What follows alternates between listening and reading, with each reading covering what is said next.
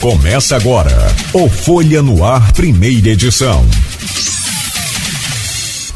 Terça-feira, 8 de agosto de 2023. Começa agora pela Folha FM 98,3, emissora do grupo Folha da Manhã de Comunicação, mais um Folha no Ar. Deixa eu trazer aqui o bom dia do nosso convidado, o professor cientista político, sociólogo e botafoguense, Jorge Gomes Coutinho. Jorge, bom dia. Sempre um prazer enorme, renovado, receber aqui essa cabeça pensante no nosso programa para a gente ir é, é, é, né, formando também uma opinião embasada no que de fato é realidade. Bom dia, seja bem-vindo, Jorge.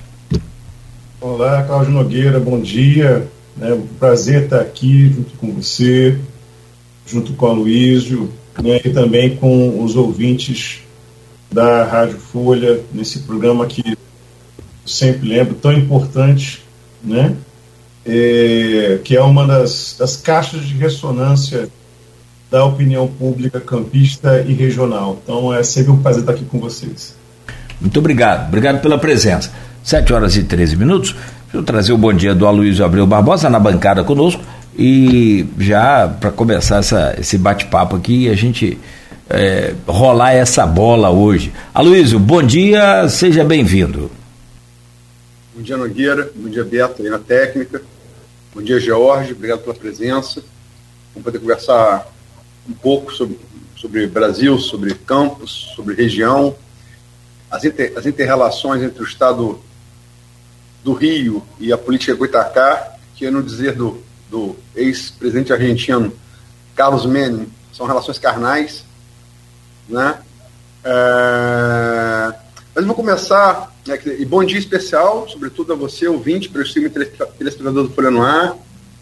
Bom dia às categorias que nos acompanham nesse início de jornada de segunda a sexta, os taxistas, motorista aplicativo, professores que representados um belo professor, que é o George.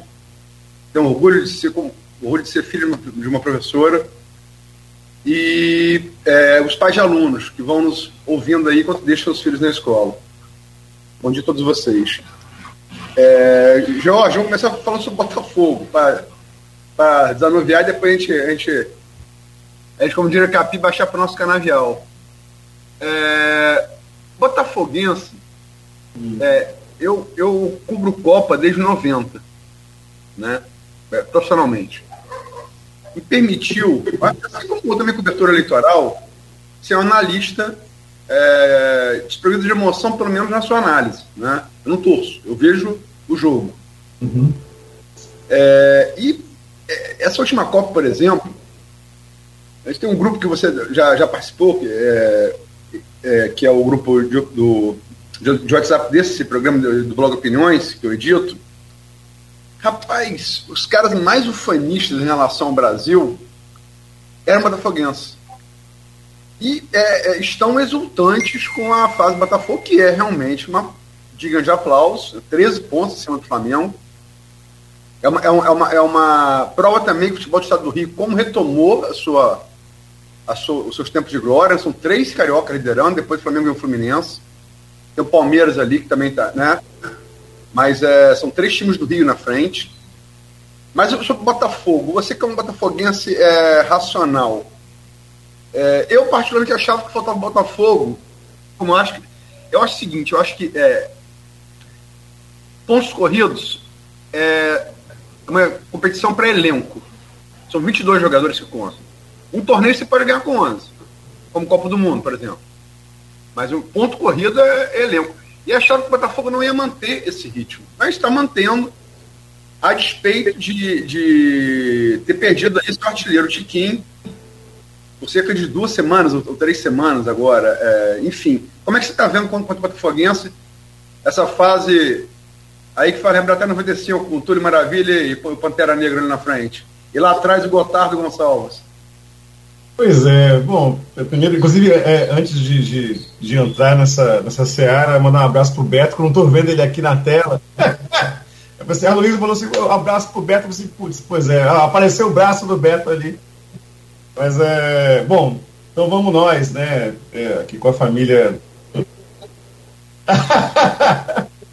Mas é, mas é sempre bacana estar com a família do Folha no ar aqui. Mas, cara, o que, que, eu, que, que eu tô achando, né? É, mas é realmente, até a gente conversava sobre isso, eu acho que eu faço parte de uma, de uma geração é, de botafoguenses, né? E sem dúvida alguma eu vejo também essa, esse ethos, né? Em outros também da minha geração, sempre com um certo ceticismo, né? Porque justamente como você mesmo disse, é isso no geral, entendeu? O desempenho do Botafogo nos diversos campeonatos.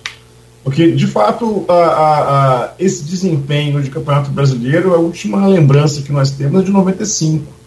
Né? E eu mesmo era adolescente né, em 95. Né? Então, quer dizer, sem dúvida alguma eu curti, é, é, mas é uma lembrança longínqua. Né? De lá para cá eu, eu vivi diversas vidas até chegar agora em 2023. Então, o que, que, que, que a gente, pelo menos, conversa né, é, entre nós? Eu acho que é uma, uma, uma alegria, uma felicidade né, por ver a, a, a qualidade né, do Botafogo nesse campeonato, no Campeonato Brasileiro em especial, e em outros campeonatos também. Acho que na Sul-Americana não está fazendo, não tá fazendo um papel ruim, pelo contrário, até. Né?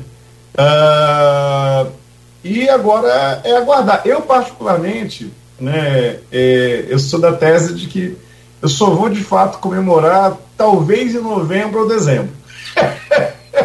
Antes disso, né, por exemplo, eu estava até, até, até olhando algumas perspectivas estatísticas, há a chance de virada né, do Flamengo, do Palmeiras. Essa, essa chance, ela estatisticamente ela existe, embora ela seja pequena nesse momento do campeonato.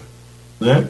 Mas é, por via das dúvidas, né, dado uma, uma série de questões que eu acho que de aprendizados que eu tive com o Botafogo nas últimas décadas, eu vou esperar novembro e dezembro. Mas por enquanto eu estou muito feliz, estou acompanhando, estou curtindo esse momento do Botafogo. Né? Essa coisa, por exemplo, de talvez chegar às gerações até mais jovens, né? talvez ter um processo de renovação, de encantamento com o clube numa hora, numa hora dessas, no século XXI. Então, quer dizer, eu estou bastante contente, bastante contente. Só última pergunta, Nogueira. Uhum. História de que Indiana Jones teria aberto sarcófago errado e libertou a torcida perdida do Botafogo. Isso, isso, isso, isso é Foi um cara do Ameriquinha que ele achou lá, Luiz. Foi Botafogo, não. Não, muito bom. E bom é que George mantenha a tradição do. Acho que, sinceramente, eu não sei se dessa experiência toda que a gente tem, ou pelo menos que a gente busca ter, não sei se tem torcedor mais supersticioso do que o Botafoguense, não, sabe? Tem, tem a galera. Tem mais, né? Tem. Tem, tem. Como eu falei, tem desde a, de uma galera mais, mais racional, cética, que eu tô nesse grupo, até a galera que justamente, cara, só vê o jogo com a mesma camisa desde a década de 90.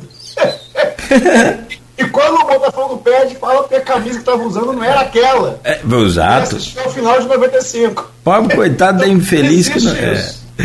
Vamos lá, pobre, mas vai dar certo. Acho que desse aí ninguém tira do Botafogo mais não. É, é, é, é estatisticamente a gente sabe que existe a probabilidade. Bom, Vamos lá, vamos, abrir essa pauta aqui que também é importante. A gente tem assunto aqui para mais de metro hoje. O meu caro Jorge Gomes Coutinho, lá no grupo de WhatsApp do, do programa e do blog Opiniões, que é do Aloísio, é, tem duas perguntas que a gente vai uni-las aqui para poder encaixar esse primeiro tema que é seis meses do governo Lula.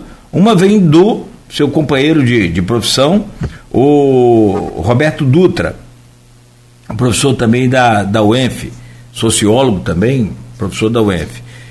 É, meu caro George, como você avalia o governo Lula até aqui?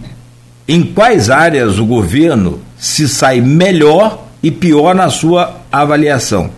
E a, a infalível, é, deixa eu só achar aqui, desculpa, é, a Silvaninha, Silvana Venâncio lá de Bom Jesus, jornalista, está no grupo também, ela pergunta aqui, professor, na sua opinião, os seis primeiros meses do governo Lula está saindo dentro do esperado ou não existe é, alguma surpresa?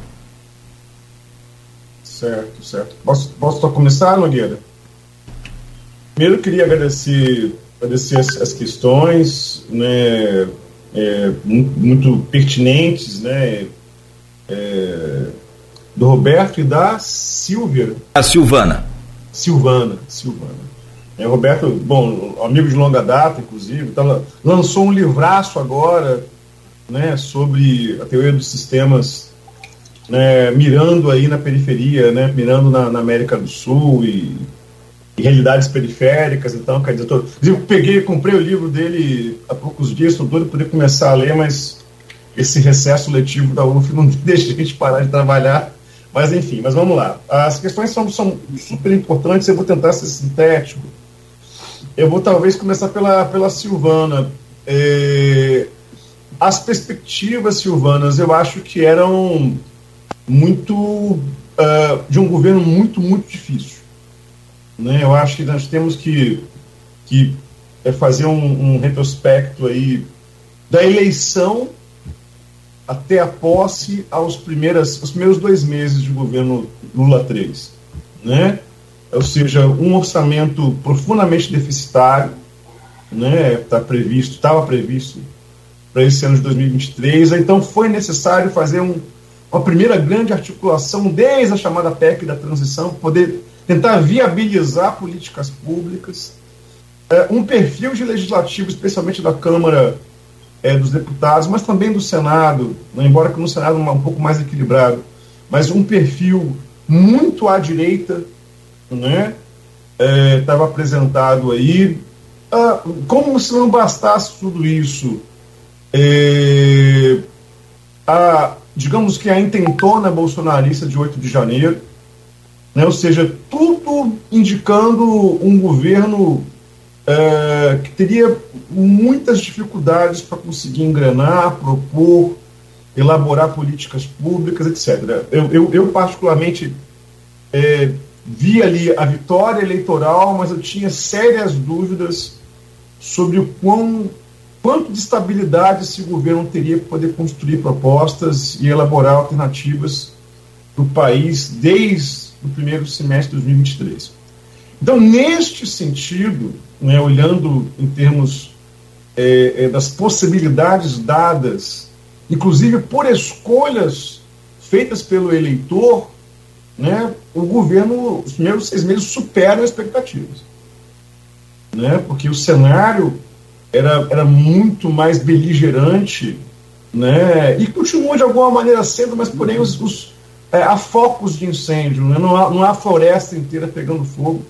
Né? Inclusive, para poder usar uma metáfora que faz muito sentido nos últimos quatro anos de governo Bolsonaro. Então, nesse termos de performance política, né, eu considero que o governo Lula 3, até o presente momento, tem superado expectativas.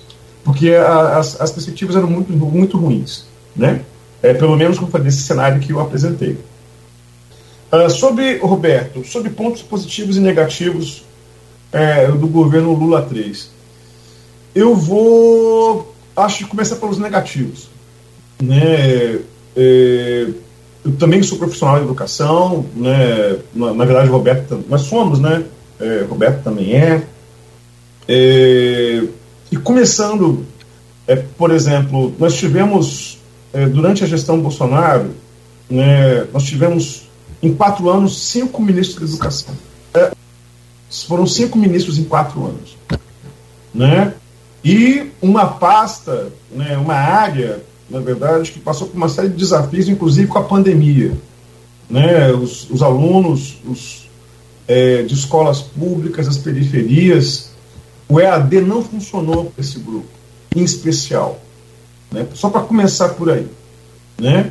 Então, quer dizer, eu esperava justamente é, com Camilo Santana né, uma, um conjunto de proposições muito mais ousadas né, é, para poder, inclusive, é, lidar com uma série de, de desafios da educação brasileira, que alguns deles estruturais, mas alguns também de curtíssimo prazo, dado, inclusive, que nós estamos ainda vivendo uma série de consequências da pandemia. Então, é, por enquanto, o que apareceu em termos de proposta que eu vi mais nitidamente é, do MEC em termos é, avançados, é a promessa do ensino integral, né? mas que ainda, é, é, sem dúvida alguma, a rede federal já o faz, inclusive parabenizar a comunidade do IFE pelo nível 5, é uma das seis, seis institutos federais do Brasil com nível 5, ou seja, o mais alto dado pelo INEP, parabenizar inclusive os colegas do Instituto Federal Fluminense,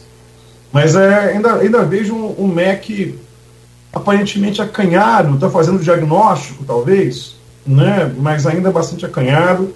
A pasta em especial, é, que trabalha com políticas sociais, também me parece é, relativamente acanhada, né, meramente mantendo, né, tendo à frente o Wellington Dias, né, que foi governador do Piauí, etc., um quadro importante do Partido dos Trabalhadores, mas também meio que mantendo a rotina né, da pasta em andamento, mas também sem, aparentemente, sem apontar para grandes invenções que também são necessárias, dado que, inclusive, o cenário social brasileiro ele piora substantivamente, inclusive após a pandemia, né?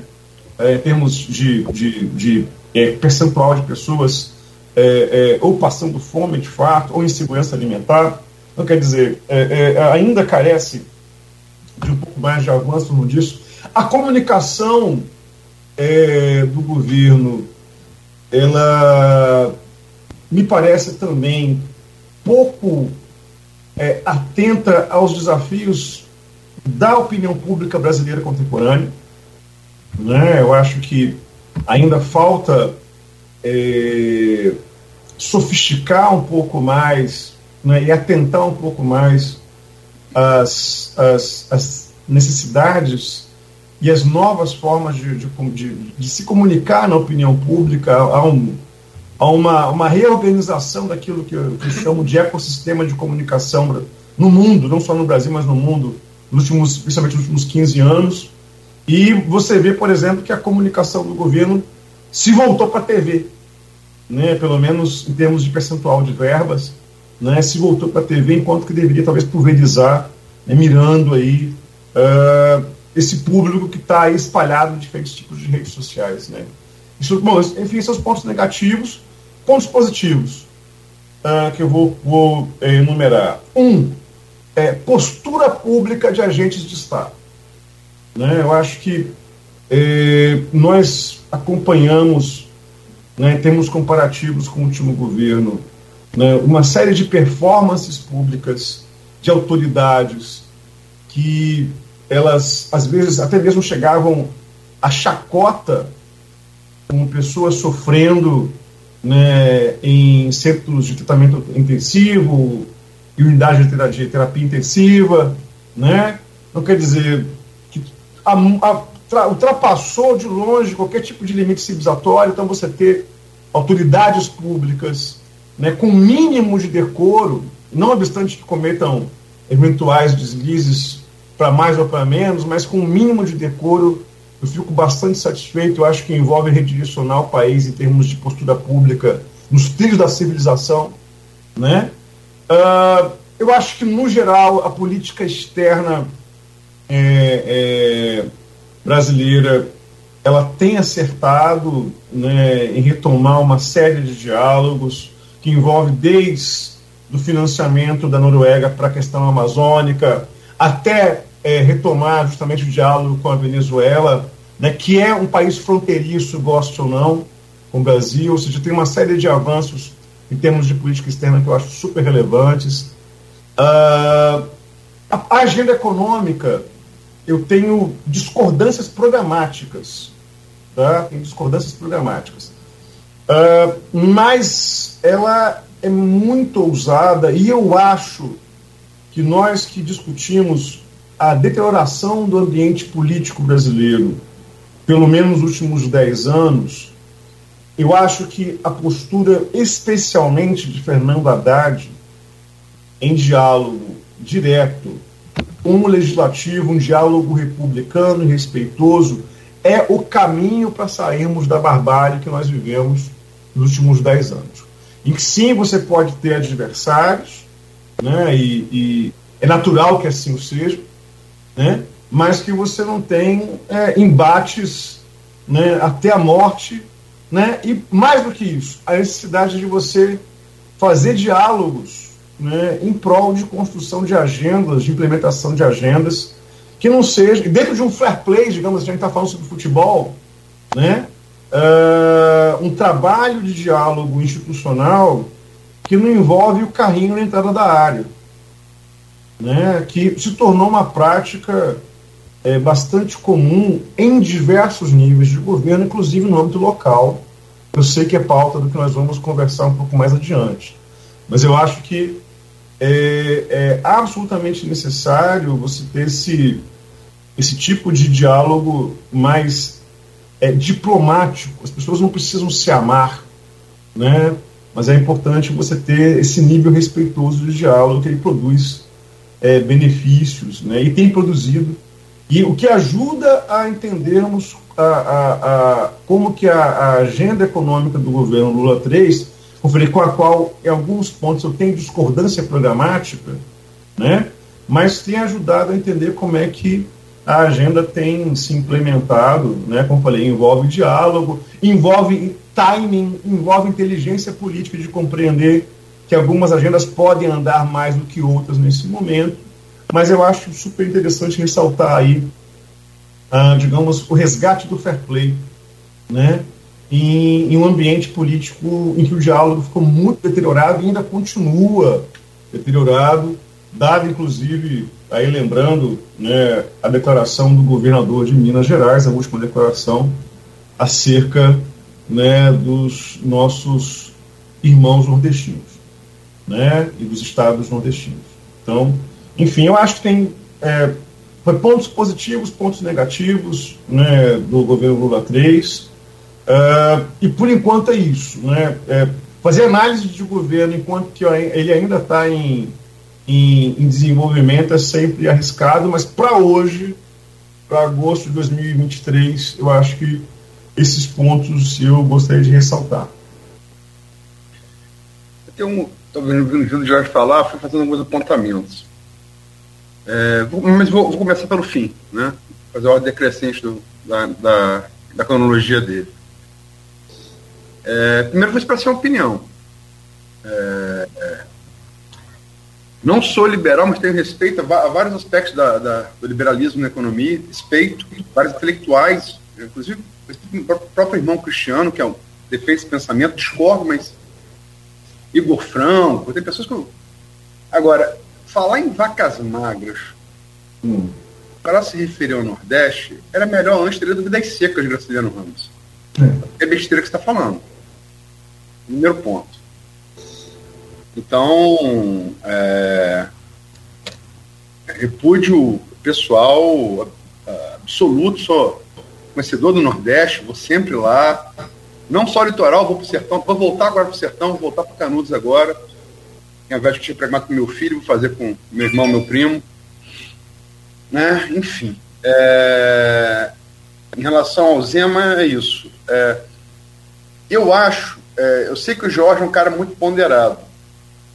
E aí é, me permita fazer, é, assim, me, me causa uma certa preocupação quando você fala os últimos 10 anos e aí engloba o governo Temer junto que acho, inclusive, que é um erro político que o Lula cometeu na campanha, que poderia ter custado mais caro do que custou. Tenho que lembrar que foi 1,5 e Temer tem um, é, a sua base no prédio eleitoral mais numeroso do, do Brasil, que é São Paulo. Né? E tem que se lembrar também que a política econômica do Temer foi tocada pelo presidente do Banco Central de Lula, Henrique Meirelles. Uhum. Então, e, e, acho que em relação ao que você está falando de carrinho entrada da área, não dá para comparar Temer com. Temer é um constitucionalista, com Bolsonaro. Né? Não, não. Todas as críticas que eu, que eu tenho a Temer também. Mas é, é esse, esse ponto do Temer, em relação à política externa, retomada de diálogo são muito importantes. É, lembrar que, além da Noruega, a Alemanha também, também tá, era contribuinte do Fundo da Amazônia, e as duas saíram na gestão temerária de Ricardo Salles Agora faz o movimento se aproximar ao centro. Ontem pousou com Dória. Parece que era um caminho mais ao centro, né? Embora tenha sido criticado pelo, pelos bolsonaristas. É, em relação à Venezuela, é, aquela coisa, né? É, cara, eu, eu, eu fui a Roraima. Eu, eu sei o que é Venezuela. Entendeu? Se me conheço no Nordeste, conheço o Norte do Brasil. É uma situação muito complicada. Muito complicada. Eu falo porque vi. Né? É, é, é, eu acho assim, retomar relações com a Venezuela, ótimo, necessário. É, temos que uma questão de opinião, né?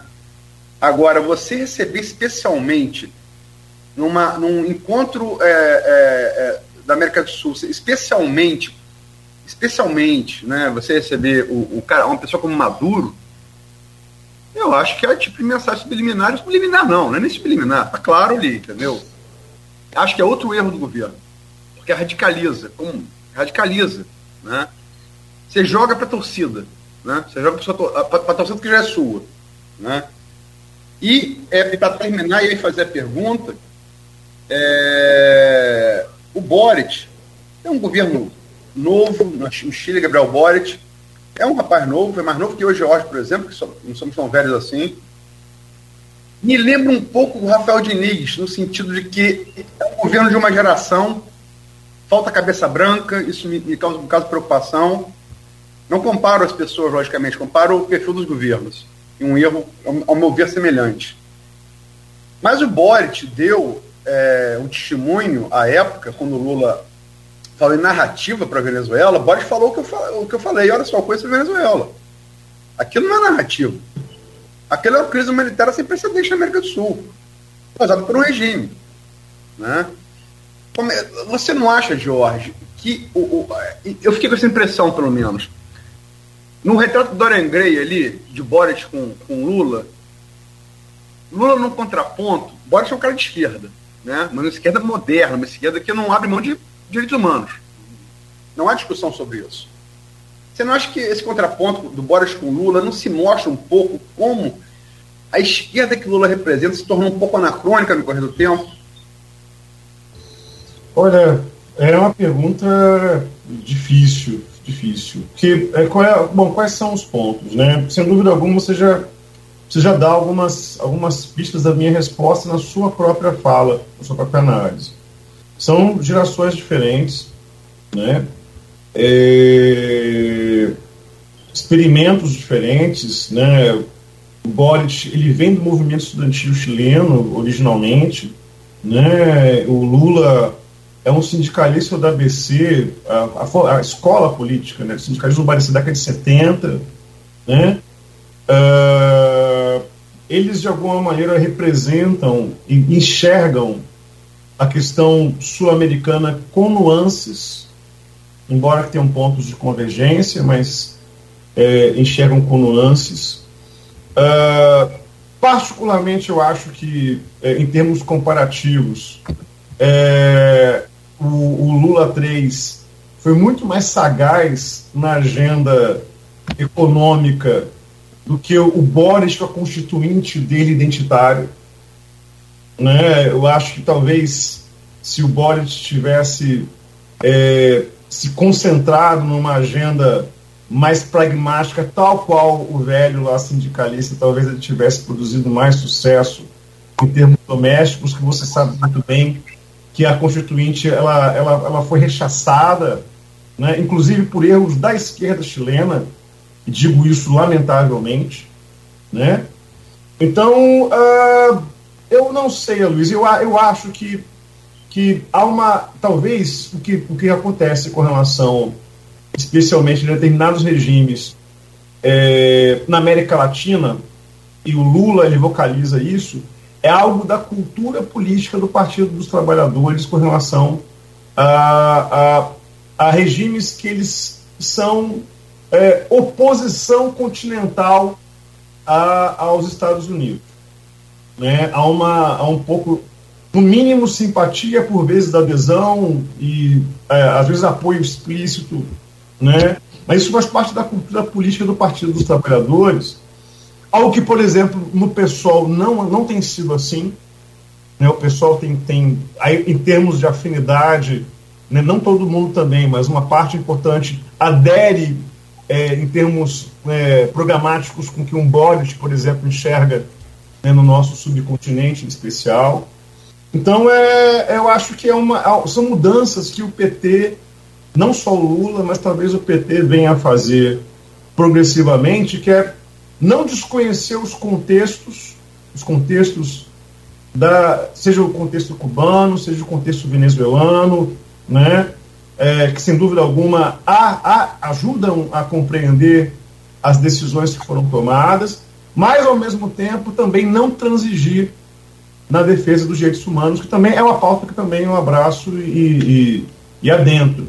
Né? Então eu acho que é um pouco um resquício de cultura política do partido, né? que sem dúvida alguma, e culturas, você sabe que elas, elas não são tão simples assim de serem modificadas, né? a questão de estalar de dedos, mas eu lhe garanto que uma parte importante do PT é, deve estar fazendo importantes perguntas depois de toda essa celeuma e da mais. Mas, de toda maneira, o que eu acho, em termos aí pragmáticos, né, é que o, o Lula, ele de alguma maneira, ele viu uma casca de banana do outro lado da rua e foi lá, nesse episódio, a poder escorregar.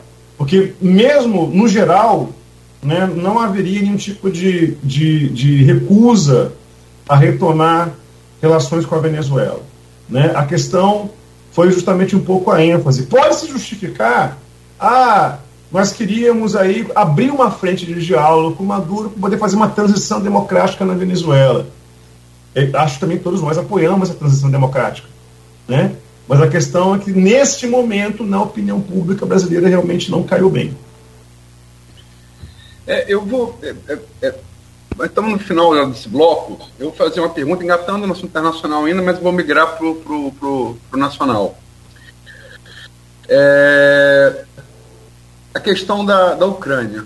A questão. Estava vendo ontem, foi o Otávio Guedes que eu, que eu vi falar ontem no Globo News, que se Lula, a questão do Yanomami, ele fica ali. Eu falo em termos de agente internacional, tá? Se ele fica ali, se não falar uma besteira sobre a Ucrânia, ele realmente poderia, assim, com chances reais, concorrer no Nobel da Paz. Né? Pelo, bom espelho que é no contraste, sobretudo, com o conflito com o Yanomami, né? Yanomami morreu por inanição. Também conheço, conheço a brava tribo Yanomami, a tribo de guerreiros orgulhosos, uma tribo, não, perdão, uma etnia, desculpem, uma etnia de guerreiros orgulhosos. É, estão ali entre Venezuela e Brasil, né? São tribo nômades ou seminômades. E, pô, aquilo parecia mais do que uma conspiração nazista. E Lula realmente, o governo resgatou aquilo. Ele vai para a Ucrânia, ele se complica né, pelo menos a, a, a, a, polêmica acende com força. Mas no plano local, no plano local, no plano nacional, eu quero usar um exemplo do Ricardo Barros. Deputado há oito mandatos, Paraná, que é um estado, um estado bem bolsonarista. Agora, olha, Ricardo Barros é, é, é PP do Paraná, é, é, é o senhor Centrão. Ricardo Barros foi vice-líder do governo Fernando Henrique. Ricardo Barros foi, foi vice-líder do governo, do governo é, Lula. Ricardo Barros foi é, líder do governo Jair Bolsonaro. Ricardo Barros foi ministro de Temer. Isso quer dizer alguma coisa. Né? Isso quer dizer alguma coisa. Centrão tem desde os anos 90, né? muda governo, sai governo, estão lá. E Ricardo Barros foi um dos que entrou de cabeça nesse, na, aventura, na aventura Bolsonaro, né? É, Lula hoje está tentando, em, termos, em nome do pragmatismo que você falou, Jorge, está é, é, tá tentando com um pouco Arthur Lira, que é o chefe hoje do, do, do Centrão, né, do mesmo partido do Ricardo Barros. Não tem uma carreira tão longeva, mas, né, mas é do mesmo partido. Que é uma águia política também. Você pode discordar muita coisa de Lira, mas não da capacidade política dele. É um, uma águia política. Né? está tentando, em nome da governabilidade. Né? É, aonde você acha que vai parar essa relação do Centrão com, com o, governo, o, governo, o governo Lula? Você acha que isso serve de base para a gente analisar no próximo bloco Bacelar, Bacelar, Bacelar e Garotinhos? E a questão, rapidamente, a questão da, da Ucrânia. Olha, é, mas, mas tudo numa pancada só, deixa eu pegar da Ucrânia. E, e, e 30 segundos. Não, tem mais tempo, Não, tô brincando. É, é, deixa, deixa, deixa eu pegar da Ucrânia, que eu acho que é, que é, que é uma discussão é, que, ela, que ela é absolutamente relevante. É, que até, até por ser um conflito que, é, quando ele eclodiu, a gente não acreditava que ele ia chegar onde chegou é, nesse momento de 2023, por exemplo. Né? É, um, é um conflito já é o, maior conflito né, em território europeu desde a Segunda Guerra. Né? Então, quer dizer, é, isso, isso é, é, absolutamente relevante, tem uma série de consequências é, é, geopolíticas, econômicas, né, e, e, obviamente, também de perdas humanas né, que, que não se discute. Né? Uh, bom, o que, que, que eu acho? É, o Lula poderia ter, ter se posicionado. Eu, eu acho que é legítimo, para começar. Né? Eu acho que é legítimo que, dada a, a importância e a gravidade né, do, do, do tema, né, qualquer chefe de Estado do mundo poderia se pronunciar. Né, na medida em que as nações fazem parte de uma comunidade internacional. Né, e que nós vimos ali é, uma série de questões, desde violação de direito internacional, né, no caso em especial, né, da, sim, da, da, do ataque russo ao território ucraniano, até mesmo uh, a aventura uh, absolutamente, que é, perspectiva, irresponsável da expansão da OTAN no leste.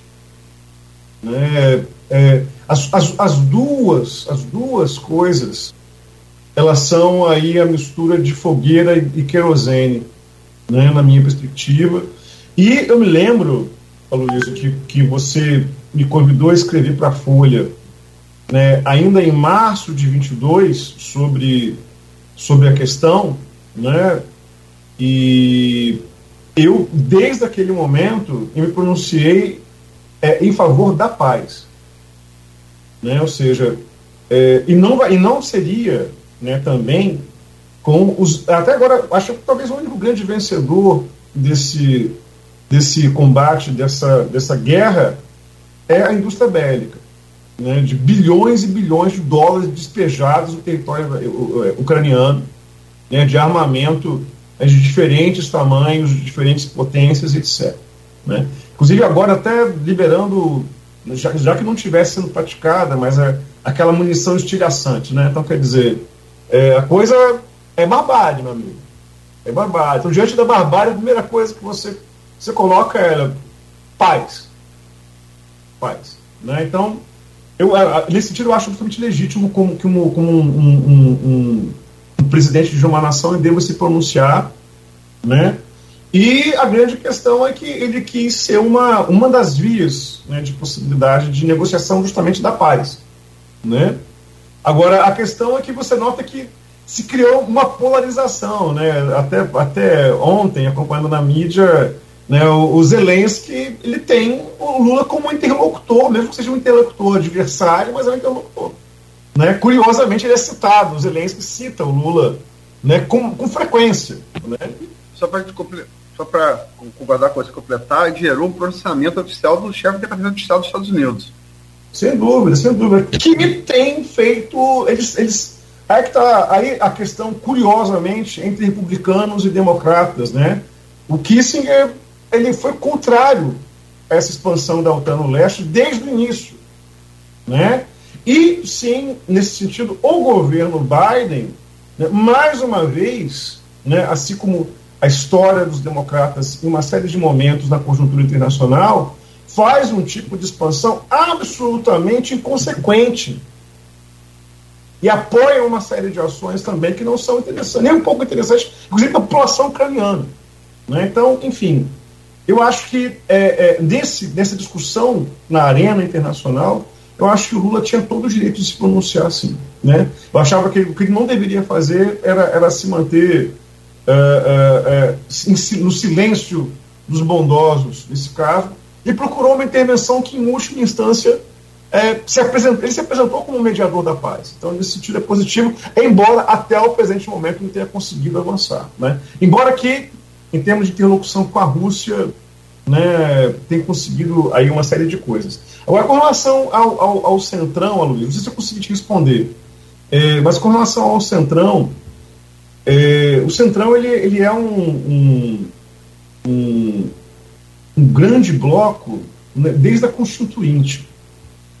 Né, ele, que, inclusive, é, eu não gosto de usar Centrão, o termo, eu prefiro chamar pura e simplesmente de direita fisiológica. Né, é, que é um, grupo né, muito mais propenso a disputar verbas e cargos do que programa. Né? Um grupo que se, se notabiliza né, pela atuação legislativa. E, ah, e ah, isso daí é, é, é, ilegítimo? Não, não é ilegítimo, faz parte das regras do jogo, tá ok. Né? Ah, agora, é, assim vai prosseguir, porque eu sempre eu gosto sempre de lembrar né, é, que nenhum deles deu um golpe de Estado para poder ocupar cada cadeira como deputado ali. Então, se você tem carreiras longevas, todas as, todas as vezes que esse cara estava lá, ou quase todas pelo menos, é, ele foi eleito para isso. Né? Ou seja, ele tem a legitimidade, ele representa, ele, ele é a corporificação do governo representativo. Né? Ele está representando, ele é um ator, ele representa um eleitorado que votou nele. Então, nesse ponto, há uma legitimidade, é, gostemos ou não. Né? Agora, as regras que são ali utilizadas, elas. Eu, e essa é uma questão também que, que é, eu gosto de levantar, e você sabe disso, que nesse sentido eu sou um pouco da escola do professor, falecido e saudoso professor Vanderlei Guilherme dos Santos, né? Uh, essas práticas é, e esse perfil de, de, de legislativo dizem muito mais sobre a sociedade brasileira do que, do que negam a sociedade brasileira. Né? Então, é, é, da minha perspectiva, nós vemos uma série de práticas que elas de alguma maneira representam a cultura, a cultura inclusive política e institucional brasileira. Da, tem uma parcela, até porque o legislativo ele é super interessante, né, ele pensado enquanto tal, desde o século XVII lá atrás, pegando um, um, um Locke da vida, né, e outros tantos, pensando os parlamentos, os parlamentos são super interessantes porque eles representam a diversidade da sociedade brasileira. Você vai ter de tudo lá. Você vai ter é, fulana que é trans, Beltrano que é do agro, Ciclano que é da bala, Ciclana que é sindicalista educacional, tem de tudo lá. Né? Então, você, e você há, né, a não ser que você queira atropelar, e não, não, dá, não costuma dar certo isso, e deve pensar que o mensalão foi uma tecnologia para justamente lidar com o centrão, né, mas porém na base do cala-boca. Né? Não, não funcionou, sob qualquer hipótese, e agora tem um novo arranjo. Né? Agora, esses grupos eles estão lá né, até o momento que pratiquem de fato ilegalidades, crimes propriamente, né, eles têm legitimidade a poder agir lá, gostemos ou não. Agora, devemos discutir publicamente a respeito, se nós queremos isso mesmo nós achamos que é o mais interessante, o mais eficiente diante dos desafios brasileiros ou não. Então, há de se lidar com isso.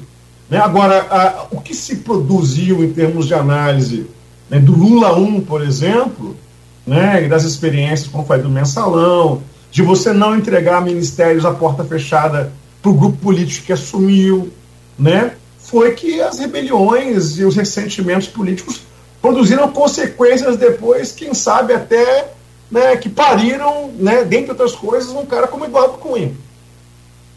Então, é, as decisões, as escolhas nesse momento também envolvem uma história recente do Brasil e uma memória institucional que foi criada a partir de escolhas que foram feitas. Né? Agora, é que esses caras, como eu falei, foram eleitos, têm legitimidade para estar lá, e até mesmo que não cometam ilegalidades, né, vai se criar aí um, uma negociação. Que não é um problema em si, em nenhuma democracia do mundo.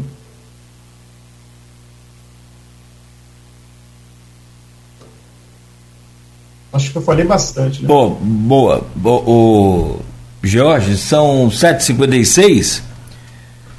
Bom, é, é, essa análise sua aí dá mais um, um bloco, mas é, é, o ruim da sua análise sobre a questão do. Eu acho perfeita a sua análise desse. Se existe deputado do Centrão lá, eles não deram golpe.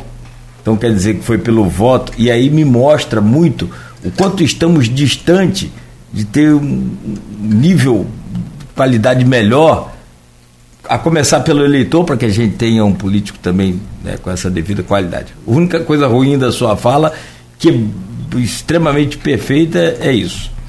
Eu vou te pedir licença, Luísio também. Nós vamos a um rápido intervalo comercial.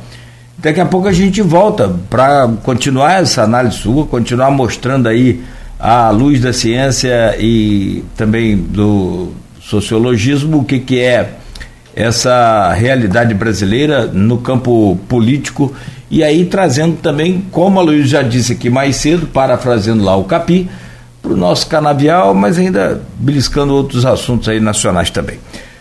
São 7 horas e 57 minutos. Você está acompanhando aqui pela Folha FM, o Folha no Ar 98,3. Dentro de instantes, de volta no oferecimento de Proteus, Unimed Campos, Laboratório Plínio Bacelar e Vacina Plínio Bacelar. Voltamos com o Folha no Ar ao vivo aqui pela Folha FM, ao vivo também em nossas redes sociais, onde você acompanha e interage com a gente lá no Facebook. E também logo mais com reprise na Plena TV, daqui a pouco em podcast. E também vai estar disponibilizado aí esse programa em nossas redes também daqui a pouco. É, voltamos no oferecimento de Unimed Campos Laboratório, Plínio Bacelar, Vacina Plínio Bacelar e ainda Proteus, Serviços de Saúde e Medicina Ocupacional. No programa de hoje, com a Luiz Abreu Barbosa, estamos conversando com George Gomes Coutinho, que é cientista político, sociólogo e professor da UF Campos. Recebi uma aqui no, no privado também, a Luísio, George, é, vem lá do nosso querido William Passos, outro também talento aí da, da nossa cidade, principalmente no que diz respeito também com os dados, com análises de números. É, só para registrar aqui, Luiz, e aí eu acho que, não sei se está aí nessa sala aí, Jorge, deixa eu ver aqui, só voltar aqui. Aquele monte de, de, de guitarra, viu lá? Você tirou, meu camarada. Você tirou, né? ah, eu vi. Não tira. Me parece aqui, né? Sim. Minhas bagunças, meus instrumentos. Não, sim, mas a seriedade com a, o alto nível musical é mais bonita ainda. Manda o meu abraço aí pro Jorge Coutinho. Assistirei na íntegra o programa mais tarde. E quebrando a pauta do programa, meu pedido é para um solo de blues ou jazz. Acho que. O, o, Aloysio, na condição de, de, de, já um sem número de, de vezes que esteve aqui, para nossa alegria, acho que hoje ele tem que fazer como o Nélio Artiles também, dar uma palhinha para a gente aqui ao final do programa, não? É sim, Jorge é. É mais trabalho, difícil? O trabalho que Jorge faz como músico, acho que só acrescenta ao intelectual, ao homem, né? Sim, sim. Você manter aberta a ver artística. É, é fantástico, é fantástico. Ah, sem dúvida, sem dúvida. Eu, eu, eu, acho que uma coisa acaba inspirando a outra, porque é, você é, viver a vida sem a sensibilidade que a arte abre né, para a multiplicidade, para as texturas da vida. A vida. Nietzsche dizia que a vida talvez não valesse tanto a pena sem a arte, né? Então, quer dizer, sem dúvida. Não tem cor. Fica aquele tá, negócio. Eu, eu, eu, vou, eu, vou, tirar o violão do case aqui. Vai lá. É, no final Deixa... do programa vai, vai pra linha. Escolhe se, se de jazz ou, ou blues, como pediu o William. O William. Vou, vou, vou o bluesinho, porque eu não sou o Haddad, jazz. a próxima vez pede pro William chamar o ministro da Fazenda para cuidar desse é, jazz. Pode ter. Pode ter essas. Você tocar um solo de tender lá, Jorge Benson, pô. Que isso, Eu tenho que reencarnar, brother. Rapaz, ele levou, rapaz, ele levou o nível agora ao máximo, hein? É, não, eu tenho muitos Georges Charás que são extremamente talentosos, mas eu sou aqui o Jorge Coutinho. Isso é como pedir para você, Nogueira, correr com um desses kenianos campeões de. Pô! Os bichos canelas. Para que eu nasce com o Michael Phelps, não. Tem que ter um limite, né? Não tô. Não vai ficar. o limite. Mas vamos lá. É, Jorge, rápido e rasteiro para esse bloco.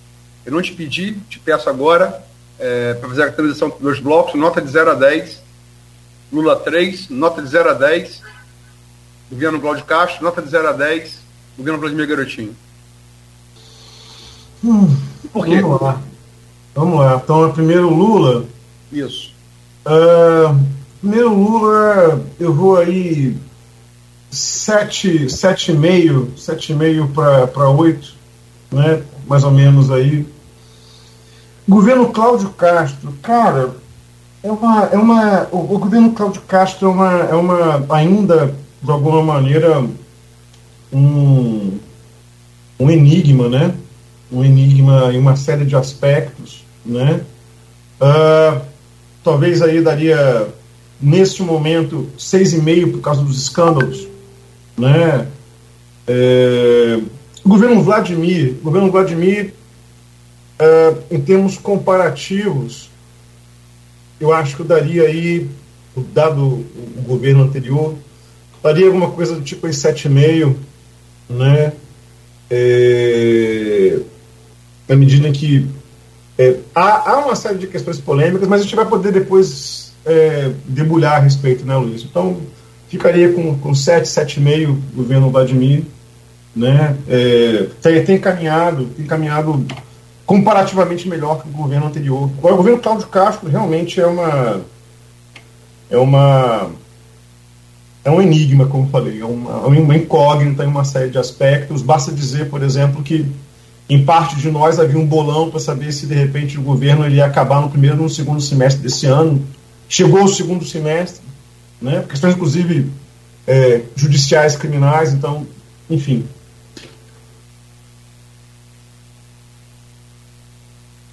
Nogueira? Bom, meu caro professor Jorge, vou utilizar aqui agora a pergunta do secretário de comunicação do PT em Campos e assessor parlamentar do deputado federal Lindbergh Farias, é, o Gilberto Gomes, que ele diz aqui, ó, professor George, sempre um grande prazer ouvir suas análises. Em que pese a pacificação posta de forma pública entre Vladimir e Bacelar, muitos têm é, apostado que o acordo trata-se, na verdade, de uma, uma trégua que não deve durar até 2024. Primeiro, você concorda que a pacificação tem data de validade? E segundo, acredita que o fim dela possa fragmentar a base de apoio de Vladimir para a reeleição e abrir um espaço para uma terceira via competitiva, eventualmente encabeçada pelo professor Jefferson Manhães, com o apoio do governo Lula?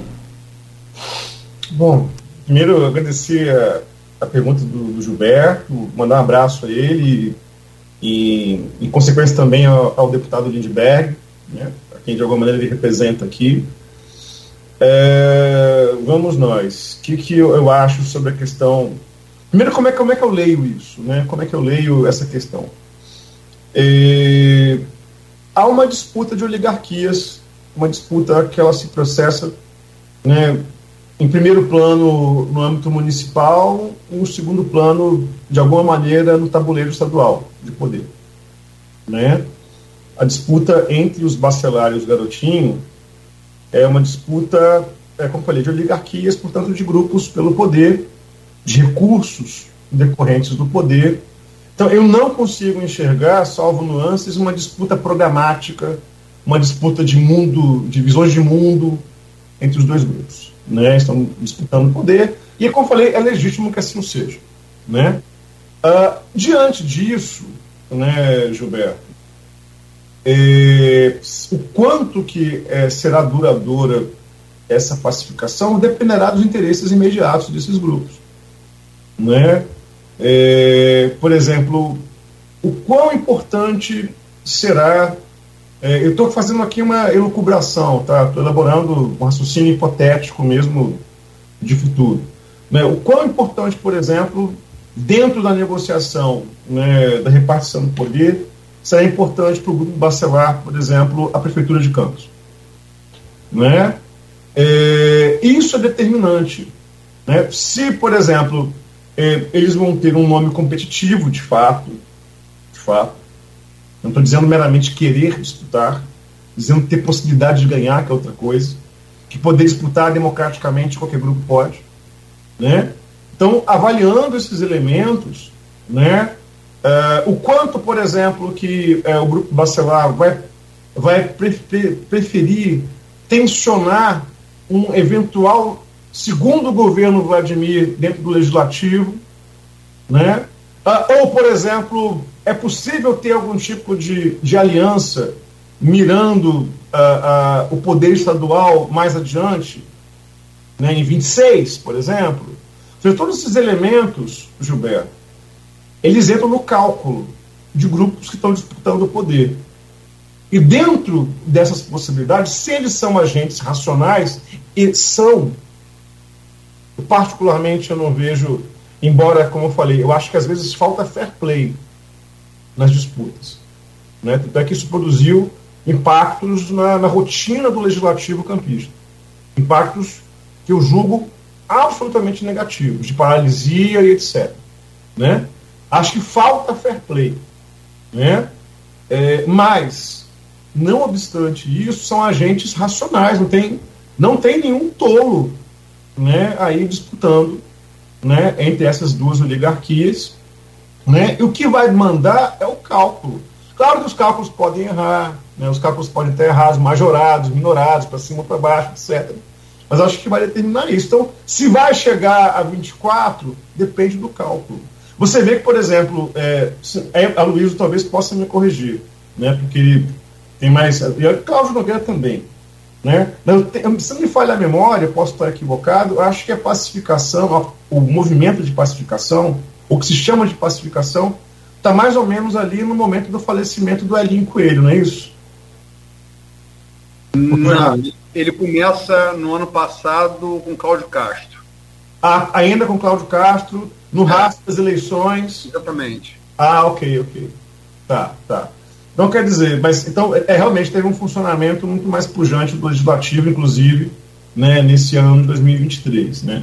Mas que depois teve até, eu falei, teve algum tipo de evento público em que os dois grupos se encontraram, acho até por ocasião do falecimento também do saudoso professor Elinho Coelho, e pouco depois né, tivemos é, uma, uma nova, um novo tensionamento, em particular na Câmara de Campos, agora uma reafirmação da pacificação ou da trégua entre os dois grupos.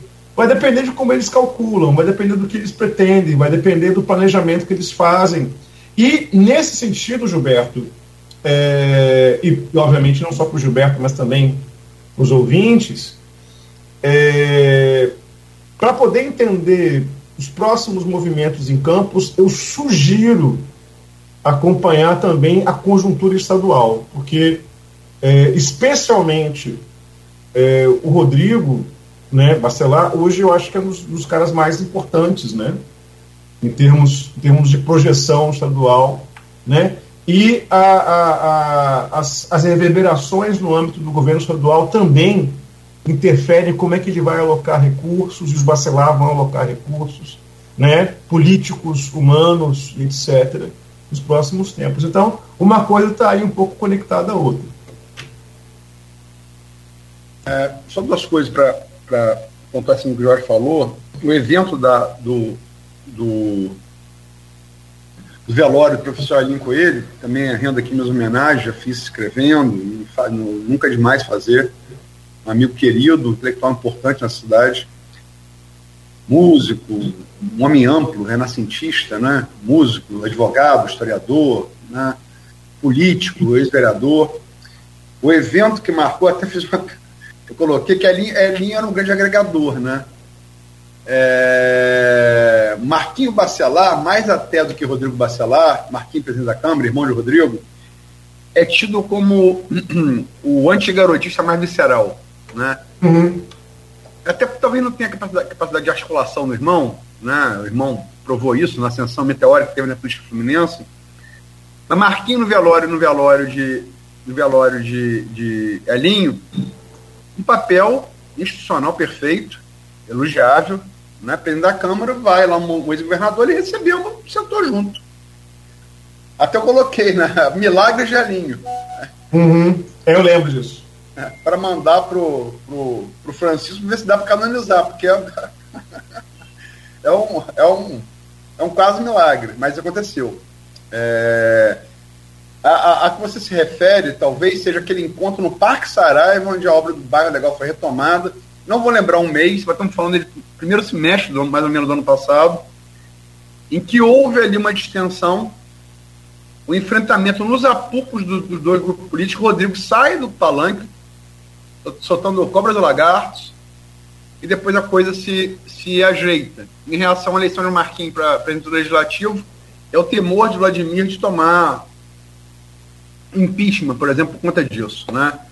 Aquele famoso diálogo entre os dois ali. É... Ícaro, meu filho, posso falar agora, ele não está mais entre nós fisicamente, foi um dos que presenciou e me contou. Uma, da, uma das passarinhos que presenciou e me contou foi meu filho, como jornalista.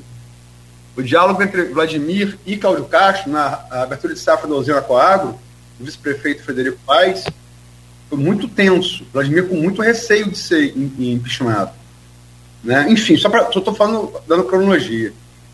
Tem aqui uma pergunta do Edmundo, e só para lembrar, em relação é, é, aos Bacelar, é bom a gente lembrar o primeiro turno, a votação do primeiro turno de, de, de 2020, né?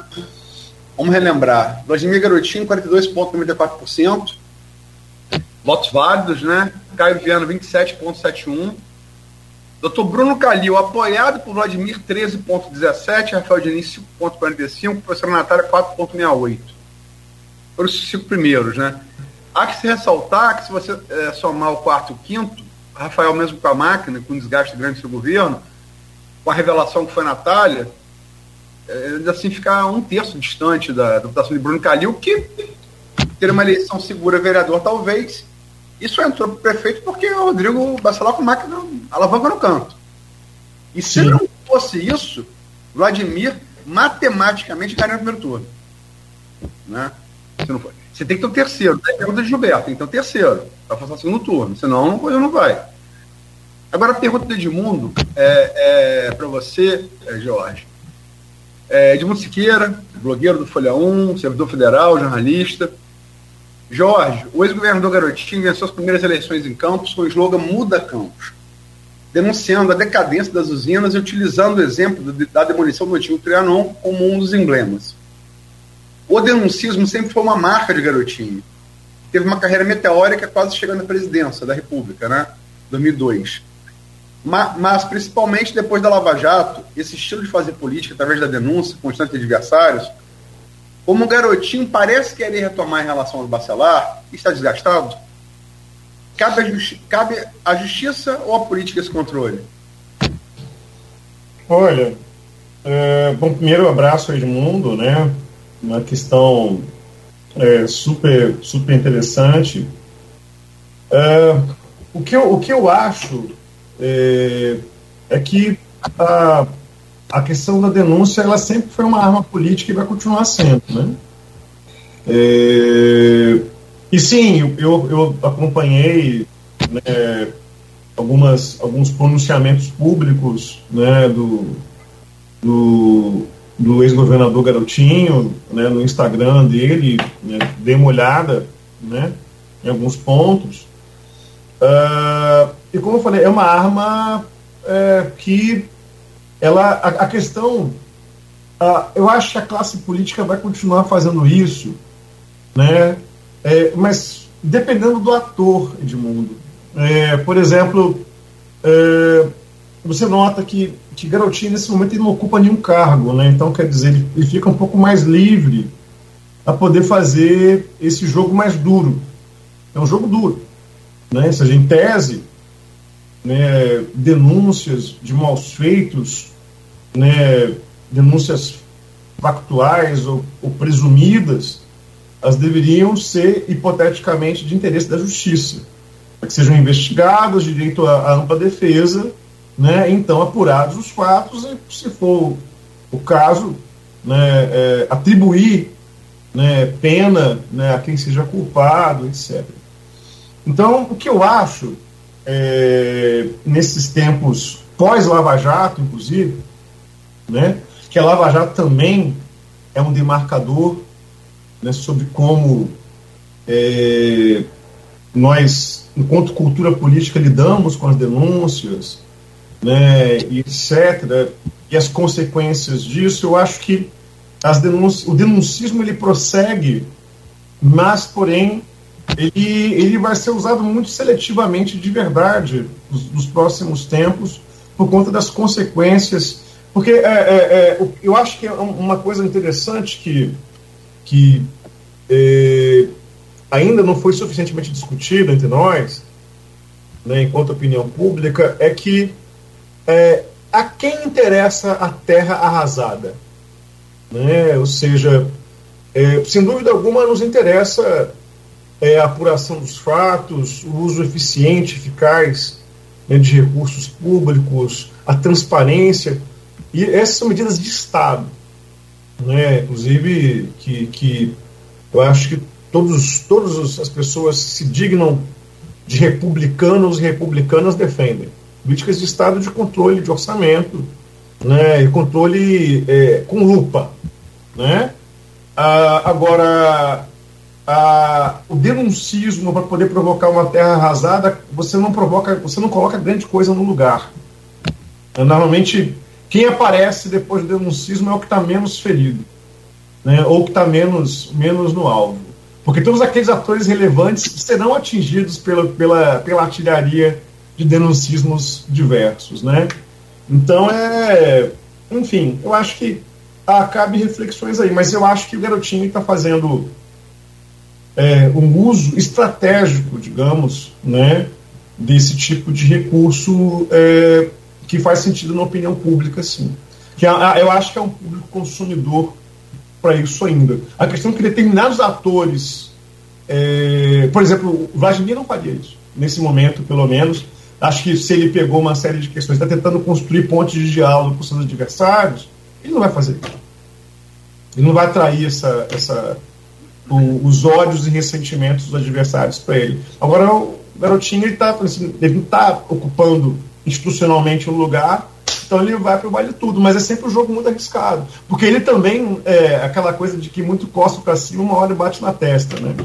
Que é sempre um problema. É, o garotinho, é, inclusive, se você notar as postagens, começa essas, essas, essas, esses ataques mais fortes contra, contra os Bacelar, é, a primeira, primeira comentário que existe é de Clarissa, apoiando o pai. É o primeiro comentário, da primeira, nota do garotinho mais forte. Tem coisa aí que eu não vou entrar, de maneira nenhuma, né? Coisa. Eu não vou entrar. É, enfim, isso é coisa de. Isso é coisa de contendor, não é coisa de jornalista, né? É, Clarissa, e, e, e, acho que marca, desde a eleição, o, o apoio, de, o apoio de Castro a, a, Vladimir, vamos falar aqui das obras, é uma coisa que é, a pesquisa GPP de, de. Eu fiz a de março, né? Abração de governo intenção de voto para prefeito ano que vem, prefeito e vereador. Mas eu tenho por princípio ético, eu, eu, eu só analiso pesquisa que eu recebo a íntegra. Se alguém me manda uma fatia, eu gosto de saber, mas eu, eu, para mim não, não, é, não é nunca uma visão do todo. Né? É, mas GPP saiu como de, e eu tive acesso a alguns dados de a GPP de julho, né? Que a principal marca positiva do governo são obras. Essas obras são todas, a maioria do governo do estado, que o Vladimir está conseguindo oferir o, o, o, lucro político com elas, todas elas são ligadas a Vladimir, né, aparece como sua principal marca, e realmente é verdade, Campos hoje é um canteiro de obras, né, para periferia, Parque Saraiva, você vai para o centro-cidade, Formosa, Pilinca, né, é obra para tudo quanto é lugar. Gerando queixos inevitáveis de intervenções, né, poder ser feito, ser feito de madrugada, à noite, ser feito de, durante o dia, enfim. É, isso se deve a esse acordo de pacificação entre, entre entre Vladimir e Rodrigo, né? Costurado. E Vladimir Jorge está absolutamente certo, ele nisso se difere completamente da, do, da, do pai e da irmã. né? A deputada Clarissa, foi muito bem votada para o Senado da República, embora não tenha conseguido se reeleger. Se reeleger, se eleger, ela era deputada. É, mas é, é, é, é claramente, é, garotinho surge meio que tipo bode na sala, né? Que eu tiro para depois, eu boto para depois tirar. Marquinho tem um estilo muito aguerrido.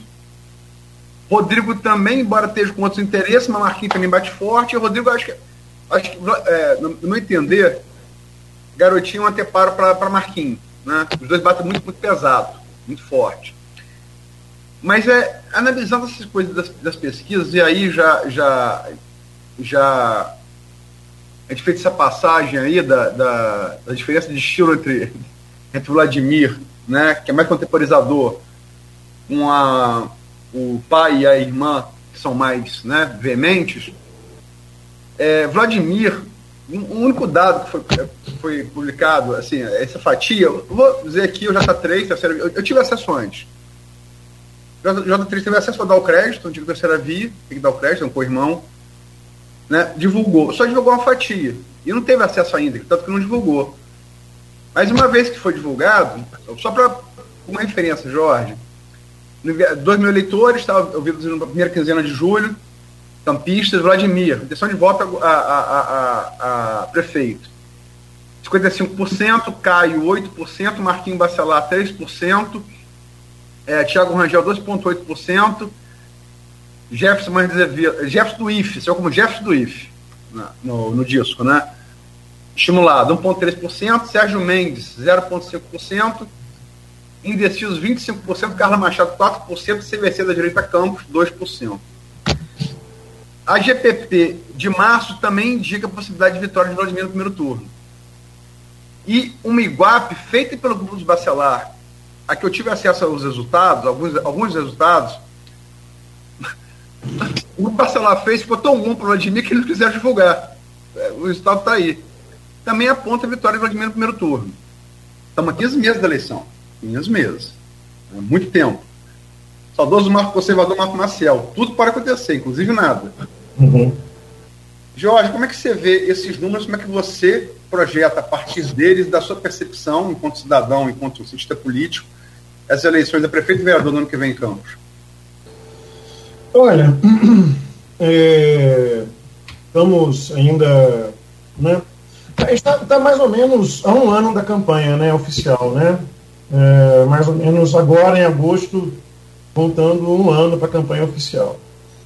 É, a gente tem, primeiro, o cenário coerteris paribus, é tudo mais constante. Ou seja, não acontecendo nada, nada de, de nenhum fato novo, né, é, que mexa é, de maneira vigorosa. Na pergunta do Gilberto lá havia a possibilidade de ter uma questão, um fato novo, né, uma, uma ruptura de conjuntura, né, etc. É, mas não tendo nada, né, nada que, que, que, que mexa com os atores que estão apresentados, né, eu acho muito pouco provável né, que se o Vladimir é, é, for né, prefeitável, né, novamente, se for candidato à reeleição, que ele, que ele não seja bem sucedido na, na, na no empreendimento dele.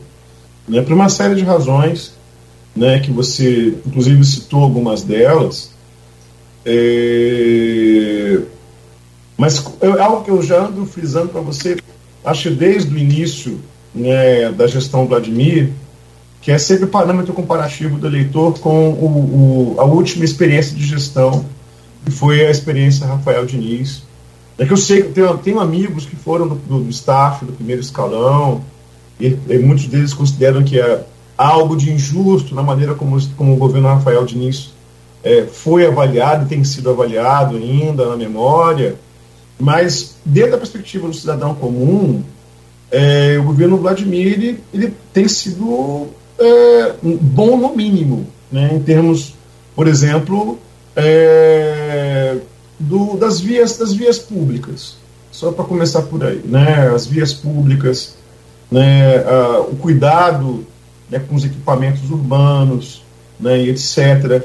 Claro que há polêmicas, sem dúvida alguma você está certo, com relação à questão é, do, de uma parte importante desses recursos virem do governo do Estado, a coisa do recapeamento, né, asfáltico e etc. Mas tudo isso, é, para chegar lá, né, no ano que vem, a memória do eleitor já consumiu. ele, ele vai olhar para pra, as ruas de Campos e vai dizer assim: olha, tá legal como tá, entendeu? Não, não quero mudar, não, que eu tenho medo. tenho medo do que pode vir depois. Então, é, não acontecendo nada, né, tudo mais constante, né, me parece que o Vladimir, ele, de fato, ele é o favorito realmente para o primeiro turno. Agora, é, pode acontecer fatos, né, como eu falei, é, disruptivos, né, mas mais especialmente eu acho, talvez que menos afetem, como eu falei, nesse momento, né, o, o Vladimir, que tem, tem tido uma postura aí é, relativamente discreta, mas eu, eu acho que o, o que pode ocorrer no governo do Estado é um pouco preocupante, na medida que é uma, uma série de frentes de investigação que ocorrem, né, que aí sim podem ter mudanças né, é, dentro do tabuleiro estadual que podem, de alguma maneira, reverberar na maneira como vai ser a disputa é, local. Mas mas eu acho que até o momento, né, eu acho que o Vladimir é realmente o grande favorito e tem e o eleitor vai encontrar argumentos para poder defender. Mas é, olha, é, vou porque a cidade está, me parece mais cuidada, me parece mais isso e aquilo, com comparação, especialmente com a gestão anterior. Deixa eu complementar a pergunta, é, e com ela a gente vai caminhando para o. Prepara o violão aí que vão caminhando para o fechamento. Esse favoritismo, hum. ele depende da, da pacificação dos Bacelar ou não? Esse favoritismo? De Vladimir. Uh, eu acho que. Uh, nesse momento, eu acho que. Uh, eu acho ele, esse favoritismo ele pode ter relativa independência. Né? Porque é, a briga com os Bacelar pode tirar um percentual de votos, mas não a totalidade de votos de Vladimir. Pelo menos nesse momento. Entendeu? Claro que a gente não sabe, é, por exemplo, dentro do, do, do armamento, digamos, bacelar, será que eventualmente o grupo tem algum tipo de informação que pode tornar a candidatura do Vladimir mortalmente ferida? Essa seria a, única possibilidade, Luiz. Porque algo que, algo que modificasse, essa é a grande questão, algo que modificasse profundamente a percepção do eleitor sobre a gestão dele. Entendeu? Esse é um ponto. Isso, inclusive, vale para as outras candidaturas que nesse momento são minoritárias. Né? O, que, o que vai ser. Eu estou estudando uh, uh, mais, mais propriamente esse ano né, é, um pouco o problema da percepção política contemporânea, né, é, o eleitor, depois do que a gente chama de mediatização da política, o eleitor ele está procurando, está disputando sensações, o político está disputando sensações, está disputando a atenção do, do, do eleitorado, entende? Então, quer dizer, algo que, que modificasse profundamente essa perspectiva. Aí tudo bem. Aí eu acho, ah, caramba, né? Ah, no caso de uma, de uma briga de oligarquias aí, algo que venha a ferir mortalmente a campanha de Vladimir, né? Pode ser que produza esse resultado. Mas mesmo, mesmo assim, uma briga, né? Uma briga muito pesada entre ambos pode se traduzir, eu acho que é, em prejuízos políticos para Campos. O que aconteceu, por exemplo, na Câmara de Vereadores não foi brincadeira. E, e, sim, foi, foi muito pesado, foi muito pesado mesmo. Né? Então, nesse sentido, eu acho que é, se pudesse né, fazer um pedido aos, aos, aos, grupos em disputa, a disputa de adversários ela é legítima no âmbito democrático. Agora, sem é, utilizar de recursos, né, por exemplo, vis como a violência, a ameaça, a intimação, a intimidação, quer dizer, né? Então, é, agora, com tudo isso, mudar a percepção do eleitor, aí é que são elas. Né? E eu não sei se nesse momento há uma bala de. esse, essa procura da bala de prata também, às vezes, é uma coisa meio paranoica, meio mágica, entendeu? Não, agora tem uma bala de prata. Olha, o cara, o cara pavimentou uma percepção de gestão diante do eleitor. Que bala de prata poderosa será essa? Né? Eu, eu acho bastante complicado. O que a oposição, por exemplo, poderia fazer é torcer por um governo muito desastrado. Né? Um governo que não entregasse resultados perceptíveis para a população. Né? Aí, ok. Mas agora, nesse momento, no curto prazo, tudo mais constante, eu acho pouco provável. Muito, muito boa a sua análise. É, e, e, talvez possamos usar aqui aquela máxima também, ou aquela que é, é, é, prática aí, em alguns casos, dos dois primeiros anos do governo serem mais amargos.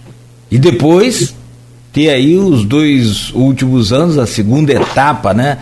A segunda metade do governo, como se fosse mais aquela é, fase só de, de alegria.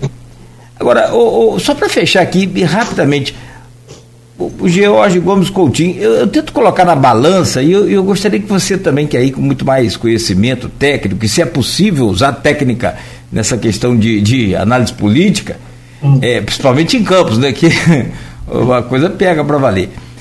É, assim, só para fechar, é possível colocar na balança quem perde mais com a, o fim da pacificação? Se Vladimir agora, já para essa eleição, ou se o próprio Bacelar para a próxima eleição, 2026, que você já cogitou aqui mais cedo? Olha, eu particularmente acho que é, é, quem perde mais, dado pelo menos a experiência recente, é, é a população local. Isso dependendo dos. Qual é a grande questão? É, o, o embate, Nogueira, ele, ele Existem dois níveis de embate nessa, nessa discussão. O embate programático ele é super importante. Sim. Né? Ou seja, olha, eu acho que em termos de políticas públicas, Campos está carecendo disso, disso, daquilo. Nós temos um problema X, Y e Z. Uh, há questões, por exemplo, é, o IDEB local, ele é muito ruim, é muito ruim, né? É, problemas de saneamento, né? Enfim, é uma série de. Em questão de transporte público em campos, né? as periferias, eles, as periferias não têm acesso, não têm é, ir e vir garantido constitucionalmente nessa cidade. Bom. Então, Santa Rosa, por exemplo, Parque Aeroporto, né? Ou seja, aí nós temos uma discussão programática que eu acho que é bastante relevante. Né? Ou seja, olha, falta política pública, nós podemos seguir por tal caminho. Agora, essa é uma discussão que ela é por isso, a liberdade de expressão. Né? Você tem uma diversidade de opiniões, de apontamentos, de questões relevantes, né? que pode depois traduzir em políticas públicas que vão melhorar a vida da população. Isso é, é uma questão. Outra coisa é o ataque pessoal, é o achaque, é o argumento ad hominem. Né? Esse tipo de, de disputa, quem perde somos todos nós que moramos na cidade, inclusive. Né? Você vê duas oligarquias poderosas, importantes, fazendo uma discussão ad hominem, quem perde sou eu, você, o cara que anda na rua, o cara que pega ônibus. Entendeu? Agora, o que eu quero ver, e sempre quis ver, para o bem da cidade, inclusive essa é uma das funções, talvez, das campanhas minoritárias, em termos de intenção de voto nesse momento, é levantar o nível programático da discussão. Né, em termos de política pública, etc. Por exemplo, como, como a Natália já fez em outra ocasião, né, enfim. É, é a, a briga a, a, discussão pública ela é fundamental, ela é muito importante, mas ela precisa se dar em determinados termos, até mesmo para legitimar a liberdade de opinião entre os grupos. Muito bem, são oito são 8h45, então, é, para a gente já fechar, é, meu caro George, e a, e a, e a pedido lá de um, do, um dos nossos é, é, parceiros aqui, grande parceiro, grande colaborador também com informação, com dados, analista de dados que é, é estatístico que é do IBGE, nosso William Passos, é, meu companheiro aí de, de, de, feijoada e de jornadas também. É, nós vamos pedir a você então para fechar esse programa, e até porque na regra oficial aqui do programa depois da sexta entrevista, quem, quem tem que cantar é o entrevistado. Na terceira, é, na, na, terceira você pede música, no estilo fantástico aqui da Inter TV. Agora, na sexta, aí quem pede somos nós. Então você fecha aí, aí você escolhe se vai ser com blues e jazz e manda bala aí. Beleza. Bom, queria. É, bom, primeiro o William tá me devendo uma, ele é gaitista, pra quem não sabe. Ah, é? Aí, Ele toca uma gaitinha. Eu não sabia. É. Inclusive o William, ele, é, agora sem, sem o, a coisa lúdica, né, mas ele é um cara que anteviu problemas metodológicos do censo, muito antes do censo vir à tona, né, então quer dizer, um cara, um cara sempre bacana, bom, a gente bom. tem interlocução, né, então é um abraço para você aí, William. E cara, eu separei aqui um, um, um trechinho de um blues, é, mas é um blues é, bem brasileiro, né, eu vou de tocar um trechinho, tá? Até porque para não, não assustar a audiência, né? não, causar, não causar danos irreversíveis na audiência do programa Folha no Ar, né? Mas vou tocar aqui um bluesinho pouco conhecido do Barão Vermelho, é, chamado é, Quem Me Olha Só, que é uma música que a primeira vez que eu ouvi foi Paixão Instantânea, né? Conheci essa música, conheci há pouco tempo, inclusive, uns uns dois anos, três anos só, mas na hora que eu ouvi, eu falei assim, cara. E é, é, é Barão Frejá, não é Barão Cazuza, é Barão Frejá. Então vamos lá.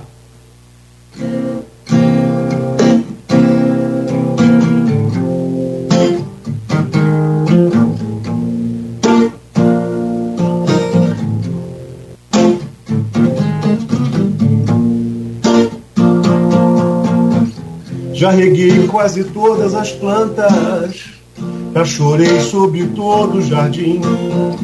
Elas gostam da chuva que molha, elas pensam que o sol é ruim. Quando o sol nos meus olhos brilhava, por amar minha flor tanto assim, fui feliz sem saber que secava a rosa, trazia o seu fim. Hoje sente dó quem me olha só entre flores, folhas e capim. Elas gostam da chuva que molha, se alimentam do mal que há em mim. Elas gostam da chuva que molha, se alimentam do mal que há em mim.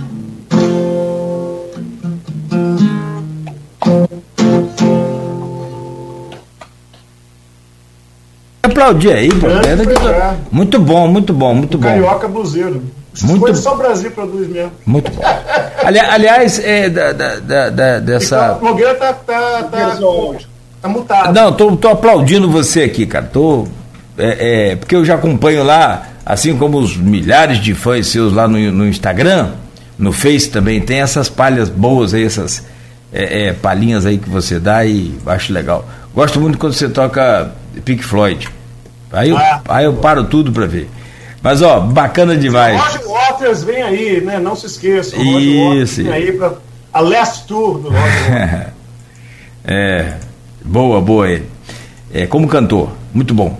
É, meu, meu, meu caro é, George, então eu te agradeço hoje em especial pela entrevista, aquilo que a gente falou mais cedo, essa luz da sabedoria, colocando aí informação para a gente trocar ideia, para a gente montar um conteúdo e ter uma opinião e ter uma, uma, uma, ideia real do que é a nossa, nossa política, do que é o nosso dia a dia mesmo, no, no contexto aí da, do gabarito de cada opção que a gente tem para votar, que é isso que a gente muito precisa, é, é parar para pensar, para escolher, né, né, votar, essa coisa assim de votar, o brasileiro parece que não se preocupa muito, depois cobra muito. E, então a, agradecemos a você, mas em especial pela palhazinha aí no, no, no final aí. Valeu, irmão. Pô, eu que agradeço o convite, né? É sempre uma honra estar aqui no Folha no Ar. Dessa vez agora eu fiz um terrorismo artístico com, a, com, a, sua audiência e por sua culpa, que você que foi cúmplice dessa história, advirta inclusive a audiência que eu fui pego de surpresa no Amigo, dentro do case. Não sabe, não, mas todo sucesso aqui tem um, um dividendozinho do, do cachê aí da bilheteria, hein? Estamos aceitando minha parte, eu quero em cerveja.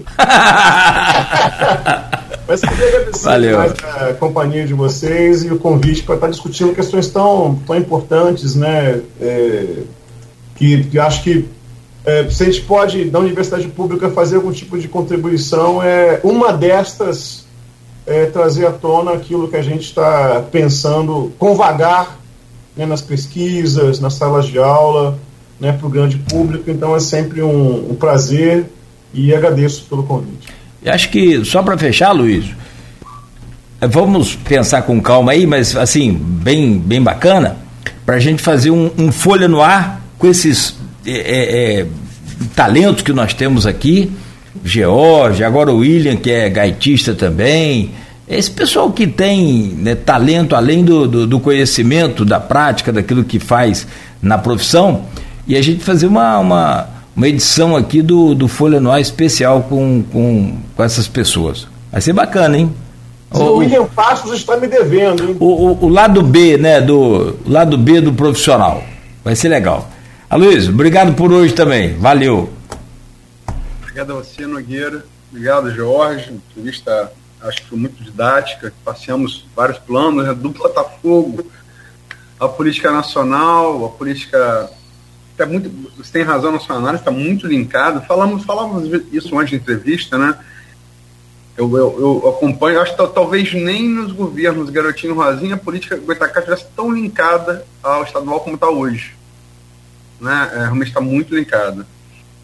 É, analisamos esses dois planos. Eu acho que é, serviu para o ouvinte, telespectador, né? ajudar a tirar suas próprias conclusões.